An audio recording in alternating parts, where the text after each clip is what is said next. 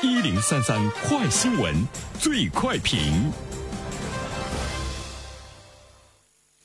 焦点时间快速点评，接下来的最快评，我们来关注。据报道，上海将把共有产权保障房收益面扩大至部分非户籍家庭。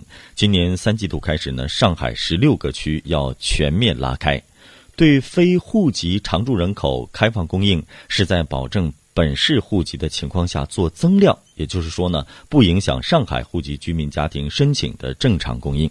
对此，有请袁生。你好，袁生。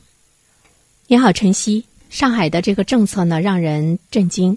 呃，因为我们都知道，共有产权房一般的来说呢，它主要是对本市的。具有本市户籍的这些居民，就像我们老百姓以前呃听到过的什么保障房、解困房、经济适用房，你首要的条件呢，必须得有本地的这个户籍。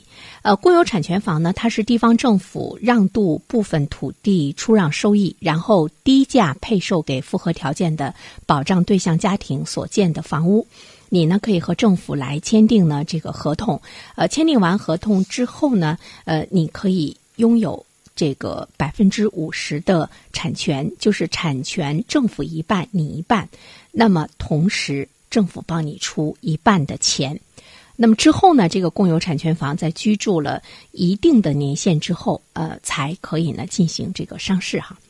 啊，现在我们看到上海呢，已经开始对在上海的非户籍常住人口开放供应这样的一个力度。我个人看来，我觉得上海是在对呃现有的在上海的这些人员，不单单是人才哈，呃，伸出了橄榄枝。他们是要留住在上海的这些常住人口。说到这儿的话呢，我们来看一下，呃，非户籍申请共有产权要满足五大条件。呃，今天我仔细阅读了五大条件，我们会看到，其实他对年龄、学历没有任何的要求。呃，你只要有上海市居住证，积分达到标准分值一百二十分，在本市是没有住房的，而且你已经结婚了，而且你缴纳社会保险或个人所得税满五年。同时呢，你符合本地共有产权保障住房收入和财产准入标准。比如说，呃，你们是租房子，但是现在呢，人均的建筑面积是十五平方米以下，收入和财产的标准三人以及以上家庭人均可支配收入六千元以下，人均财产十八万元以下。我之所以说这么详细，其实让我们快速的在脑海中去判断一下，这些人群在上海来说，它属于什么样的人群？当然，肯定不是呢收入的高端人群，它是属于这个中低端人群。那么这些人群可以干着各种各样的职业。其实我们可以看到，上海它是在留住人才，不单单是高级人才，不单单是白领，不单单是大学生、研究生，他们对蓝领。有着劳动力的呃这样的人群，也是呢敞开了怀抱。在一九年新一轮的更加激烈的人才大战中，一线城市已经开始出手了。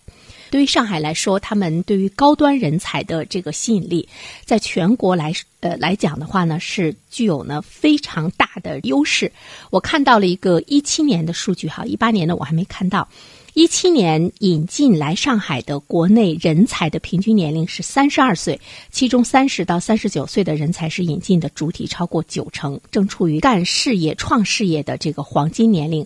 本科以上的学历占到了百分之八十八点三，而且薪酬的收入水平也普遍比较高，它是社会平均工资的二点二六倍。作为高层次人才和。紧缺急需的核心业务骨干，直接落户引进的人才，薪酬水平最高达到了两万六千九百二十一元。这就是说，上海在引进高端人才，在引进海外人才方面，他们已经是做足了功课，而且呢，也取得了非常显著的这样的一个成效。于是，他们开始把目光也落入到呢这个城市，对中低端人才的吸引力开始呢有。大量的大手的这个政策的出台，因为我们也都知道，从去年开始到今年的第一季度，新一线城市的人才的政策出现了虹吸的效应，这个呢是比较明显的。这就是说，新一线城市它在人才的吸引方面，已经对呢这个一线城市带来了呢竞争。呃，比如说在一八年，在全国人才净流入率排名最高的十五个城市中，前四名的是杭州。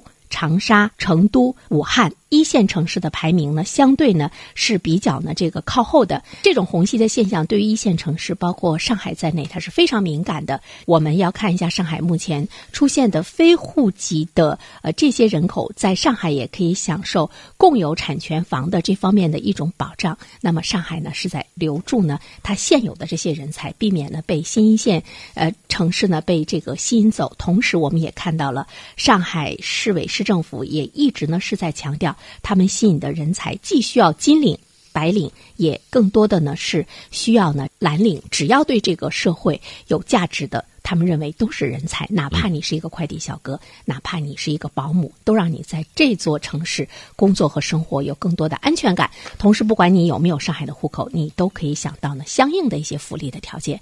这是一种很温暖的关注。好了，晨曦，感谢原生。